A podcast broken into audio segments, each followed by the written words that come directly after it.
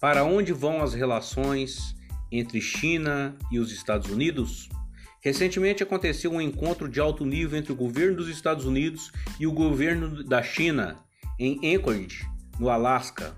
O resultado foi a exposição das recentes dificuldades para ambas potências chegarem a acordos, enquanto as contradições aumentam sem parar. O capitalismo pressupõe a obtenção de lucros a qualquer custo, o que implica em contradições e em acordos. Não há nenhum problema moral, principalmente quando falamos em moral em abstrato. Não há nenhum problema moral envolvido nisso. São tudo, são todos negócios.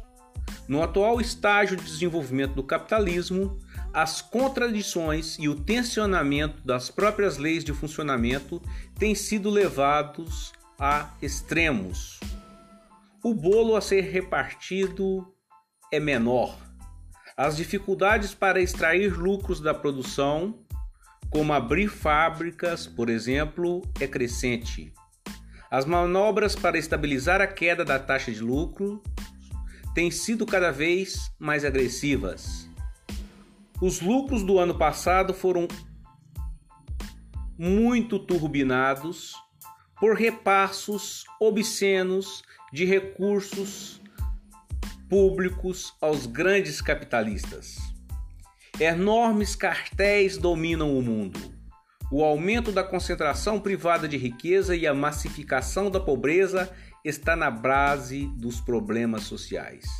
A época atual do capitalismo, o imperialismo, que é a fusão do capital industrial e do capital bancário, é uma época de guerras contra-revolucionárias que andam de mãos dadas com as revoltas e as revoluções.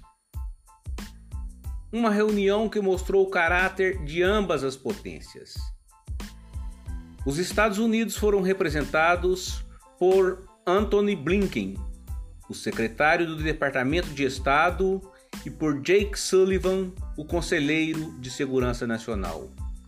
Anton Blinken é um dos falcões da direita norte-americana, ferrenho apoiador da invasão do Iraque em 2003, quando era o chefe de gabinete dos democratas na Comissão de Relações Exteriores do Senado, então presidida pelo senador Joe Biden.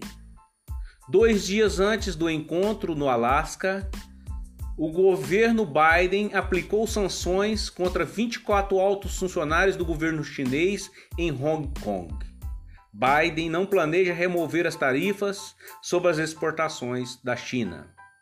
As acusações sobre Hong Kong, Taiwan, os Uyghurs, o Mar do Sul da China, a reação comercial contra a Austrália e a disputa pelo controle da tecnologia não se relacionam com nenhum humanismo, mas com o controle do mercado mundial e a saída do salve-se quem puder da crise. Em grande medida, a reunião serviu para unificar o regime político contra a China em direção a crescentes enfrentamentos, que só podem ir na direção de uma grande guerra como a saída capitalista à crise.